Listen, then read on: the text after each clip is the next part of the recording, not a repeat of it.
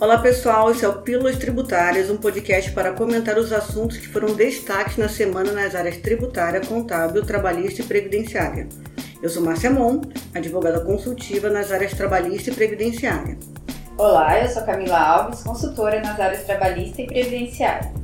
Nós vamos tratar neste episódio sobre as alterações na legislação que regulamenta o Programa de Alimentação do Trabalhador, o famoso PAT introduzidas pelo Decreto 10.854 de 2021, que é o novo marco regulatório trabalhista, e pela Portaria 672 de 2021 do Ministério do Trabalho e Previdência, que entraram em vigor a partir do dia 10 de dezembro de 2021, hoje, introduzindo uma flexibilização na concessão de alimentação ou de refeição através do PAT. Destaca-se que estas normas, além de outras normas internas que saíram recentemente, tinham como objeto, né, Camila, simplificar as regras trabalhistas para empresas e empregados. No entanto, foram mais de 2 mil dispositivos alterados sobre diversos temas, tais como CTPS digital, registro eletrônico de ponto, fiscalização trabalhista. Bom, e aí, Camila, vamos explicar para o pessoal um pouquinho sobre esse programa do governo e depois passamos para as novidades dessa nova regulação do PAT? Então, Márcio, o PAT ele foi instituído pela Lei 6.321 de 1976, né, com o objetivo de conceder um benefício fiscal àquelas empresas que aderirem ao programa de alimentação do trabalhador, atendendo os trabalhadores de baixa renda com o fornecimento de uma alimentação nutritiva. No entanto, com o tempo, as empresas passaram a aderir ao PAT como uma forma de concessão de benefícios aos seus trabalhadores, mesmo aquelas que não tinham benefícios fiscais. Isso mesmo, o PAT visa estimular as empresas a fornecerem uma alimentação nutricionalmente adequada aos seus colaboradores, promovendo a saúde e diminuindo o número de casos de doenças profissionais. O PAT teve várias regulamentações ao longo desses 45 anos, a começar pelo Decreto 78.676 de 1976 depois pelos decretos 5 e 349, ambos de 91, pelas portarias 87 de 97 e a 3 de 2002 do Ministério do Trabalho, entre outros. Agora, com a publicação do decreto 10.854 e da portaria 672, essas normas infralegais foram consolidadas nestas duas últimas, propondo algumas alterações e uma delas é quem poderá aderir a esse programa.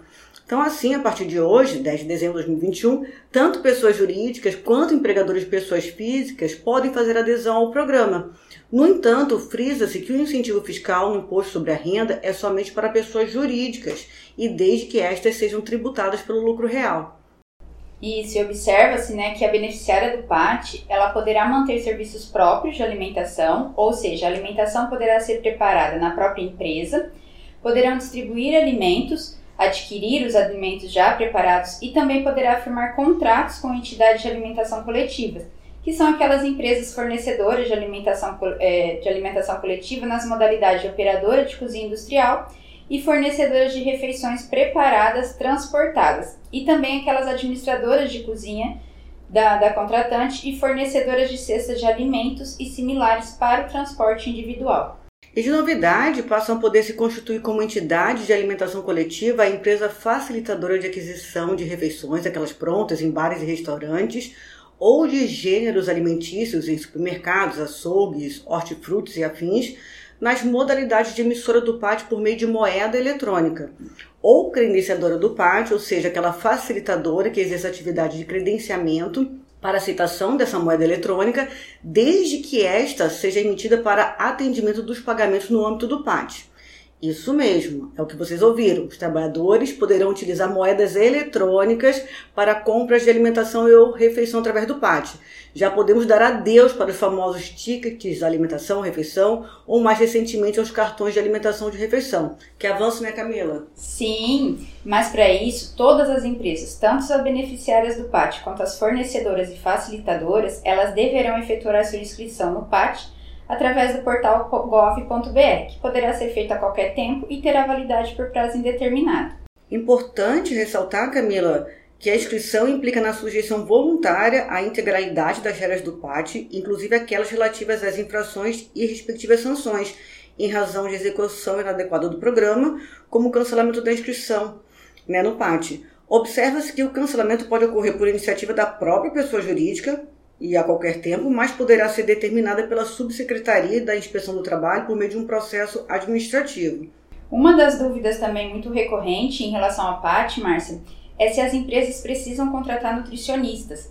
Essa regra não sofreu alteração. E quando a empresa beneficiária do PAT manter serviço próprio de alimentação, bem como as empresas fornecedoras de alimentação, precisam contratar esse profissional que vai estar legalmente habilitado em nutrição como responsável técnico pela execução do PAT e deverá se cadastrar também por meio do portal gov.br e atuar mediante anotação da responsabilidade técnica, o ART.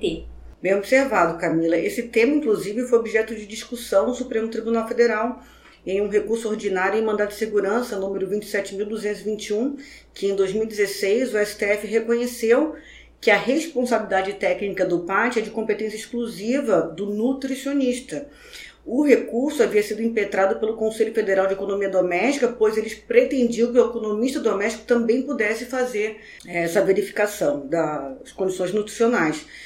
Bom, vejamos também que quando a empresa beneficiária do PAT ou ela equiparada concede o benefício por meio de cartão alimentação ou refeição, elas devem obter de cada trabalhador a confirmação do recebimento, sendo admitida a confirmação por qualquer meio ou tecnologia, aí novamente, né, por meio pode usar o meio digital, a qual deverá ser mantida à disposição da inspeção do trabalho e servirá como comprovação da concessão do benefício. Além disso, as empresas beneficiárias ou fornecedoras devem manter atualizados seus dados constantes na inscrição do PAT, devendo fazê-lo sempre que houver alteração de informações cadastrais. E outra forma de fazer a inscrição, Camila, ou alteração cadastral, é pelo endereço eletrônico lá no site do trabalho.gov.br barra sistemas barra patinete, que não é o patinete. É, e o que tem gerado bastante dúvida é se a empresa beneficiária do PAT poderá conceder somente para alguns trabalhadores esse benefício. E quanto a isso, tivemos uma alteração, porque a portaria da, da Secretaria de Inspeção do Trabalho número 3 de 2002, que foi revogada pela portaria do Ministério do Trabalho e Previdência 672 de 2021, determinava que as empresas beneficiárias poderiam atender somente aos trabalhadores que percebiam até cinco salários mínimos. Mas agora, com a publicação dessa nova norma, fica estabelecido que as empresas beneficiárias elas devem abranger todos os trabalhadores de sua empresa e atender prioritariamente aqueles de baixa renda. E como se trata de um benefício concedido, caberá à empresa beneficiária conceder de igual valor a todos os empregados, a fim de se evitar então um possível passivo trabalhista. Exatamente, seria a famosa equidade, isonomia, né? Ainda resta claro na nova portaria que é vedado, ou seja, proibido, não pode ser feito, gente, suspensão, redução ou supressão do benefício do PAT, seja a título de punição ao trabalhador, mas também não poderia ser feito por qualquer outro motivo, visto que se trata de aplicação de outro princípio do direito de trabalho, que seria o da condição mais benéfica. O PAT também não pode ser utilizado como premiação, até porque, caso fosse, muda a natureza jurídica do pagamento, deixando de ser benefício e passando a ser remuneração com tributação na folha. Ah, tomem nota. Permanece a regra que a empresa poderá descontar dos salários do empregado até 20% do custo direto da alimentação da refeição concedida no mês. Esse foi um outro questionamento, né, Camila? Recorrente, né? Desde que saiu o decreto, porque inventaram que tinha saído o desconto que a empresa não poderia mais fazer, mas está lá na portaria, tem que continuar, pode continuar fazendo o desconto do 20%. E também fica proibida a empresa beneficiária exigir ou receber das entidades de alimentação coletiva qualquer tipo de deságio ou imposição de desconto sobre o valor contratado, prazos de repasse que descaracterizam a natureza pré-paga dos valores a serem disponibilizados aos trabalhadores ou outras verbas e benefícios diretos ou indiretos de qualquer natureza, não vinculados diretamente à promoção de saúde e segurança alimentar do trabalhador. Né? É, vale lembrar que a alimentação in natura dada pelo empregador aos empregados, beneficiar ou não do PAT, ou disponibilizada na forma de instrumentos de pagamento, exceto em dinheiro, ou seja, em espécie, não tem natureza salarial e não se incorpora a remuneração do trabalhador para quaisquer fins. Assim sendo, desde a reforma trabalhista aprovada pela Lei 13.467 de 2017, a alimentação dada ao empregado, mesmo que não integrante do PAT, não tem natureza salarial, não é base de cálculo para o 13º nem para as férias, bem como não constitui base de incidência para o fundo de garantia. Isso mesmo, Márcia. Esse valor também não tem incidências de INSS, conforme o artigo 28 da Lei 8.212 de 1991, mesmo quando pago mediante ticket de alimentação ou cartão alimentação. Todavia, mesmo que não haja nenhuma incidência que não seja incorporado ao salário, esse valor da alimentação concedido deverá ser informado na folha de pagamento do empregado como um valor informativo nos termos do artigo 47 da Instrução Normativa da Receita Federal 971 de 2009. O decreto 10.854 também alterou a regra do incentivo fiscal para as empresas tributadas pelo lucro real que aderirem ao PAT. Além da isenção dos encargos trabalhistas previdenciários, a pessoa jurídica poderá ter dedução no imposto sobre a renda. E hoje, gente, nosso programa está estrelado. O Tiago, consultor contábil dos tributos federais, está aqui conosco uhul, e vai explicar um pouquinho sobre essa dedução. Preste atenção. Olá, pessoal. Então, complementando o que a doutora Márcia e a Camila tá, estão falando sobre o PAT, quando a gente fala, por exemplo, de incentivo fiscal que pode ser usado para deduzir o imposto de renda, o PAT é um dos incentivos que mais vantagens consegue trazer para a pessoa jurídica. Por quê? No mínimo, a gente consegue listar aí três incentivos. O primeiro, aqui independe se você tem cadastro no PAT ou não, a despesa com alimentação dos trabalhadores, quando ela é fornecida indistintamente a todos os trabalhadores, ela pode ser usada como dedutível na apuração do lucro real. O que, que isso quer dizer? Eu posso usar essa despesa para deduzir a minha base de cálculo do IRPJ e da CSLL. Então, ó, a primeira vantagem que você tem em relação a essa despesa com alimentação é deduzir a base de cálculo. Qual é a segunda vantagem? Se você tem o cadastro do PAT e segue todas as regras que a Camila e a Márcia comentou, você ainda consegue utilizar isso como um incentivo fiscal. É claro que assim, esse incentivo fiscal é só para quem é lucro real. Se você é lucro presumido ou simples, não tem essa possibilidade. Mas como é que eu faço esse incentivo fiscal? Como é que eu calculo? Você vai pegar a sua despesa com a alimentação do trabalhador, com o programa, vai calcular uma alíquota de 15% e esse seria o seu incentivo. Você vai poder pegar esse incentivo e utilizar para reduzir o seu imposto de renda apurado. Porém, lembra que você não pode deduzir o adicional do imposto de renda, só o imposto de renda via alíquota de 15%. É claro que o PAT, como qualquer incentivo fiscal, tem um limite. Você só pode usar para reduzir o imposto de renda limitado a 4% do imposto devido. E aí entra a terceira vantagem do PAT. Qual é a terceira vantagem do PAT?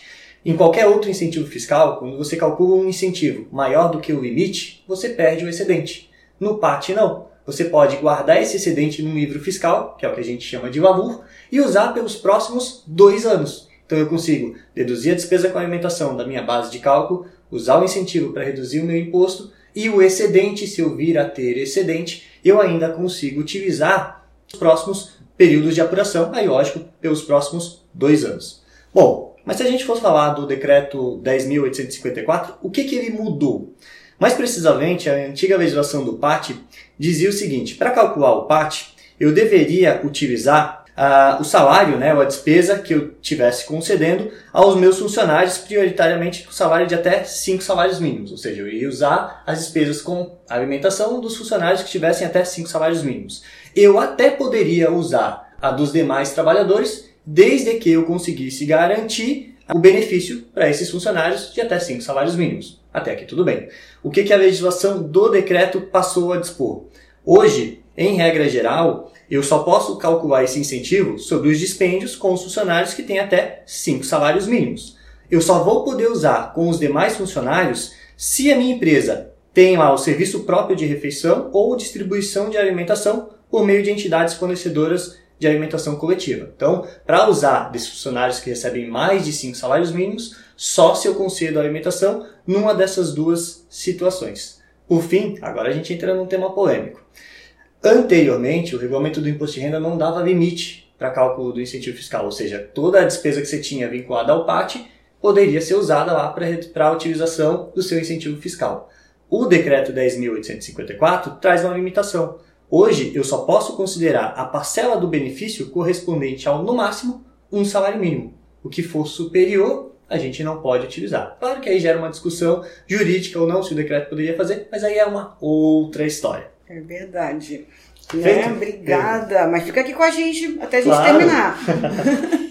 É, então, para quem é cliente da ITC Consultoria, lá no portal ITCnet tem duas matérias novas sobre o PAT. Uma é em relação aos aspectos trabalhistas e previdenciários e outra sobre o imposto de renda da pessoa jurídica. Além disso, complementando, a gente também tem na ITC Cursos cursos sobre o assunto e, lógico, no Perguntas e Respostas do nosso site, a gente já tem algumas perguntas, Camila, falando desses limites, falando da regra de dedutibilidade. Aí, então, para quem é cliente, tomem nota aí para ver tudo isso. E quem não é, pense fica em ser. É, fica a dica, né?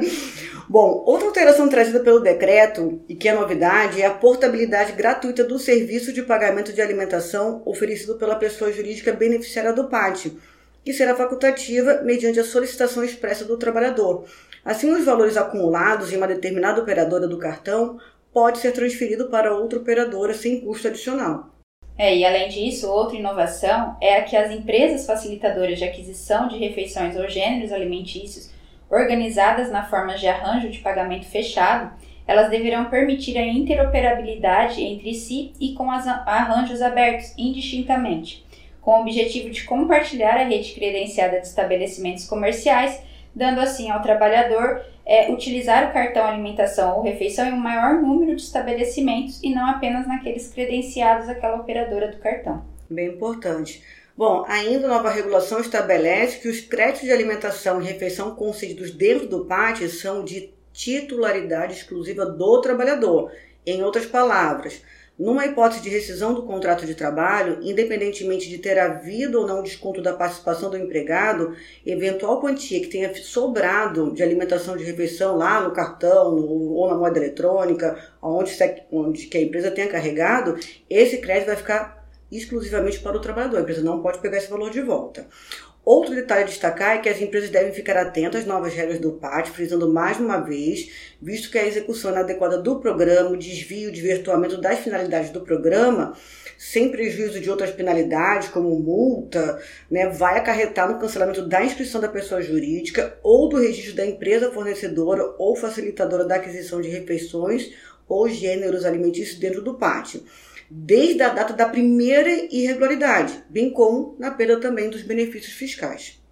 E por fim, também é importante ressaltar que a interoperabilidade e a portabilidade das operadoras, elas somente entrarão em vigor 18 meses depois da publicação do Decreto 10.854, que se deu em 11 de novembro de 2021. As demais regras já entram em vigor na data de hoje, 10 de dezembro de 2021. É, chegamos ao fim.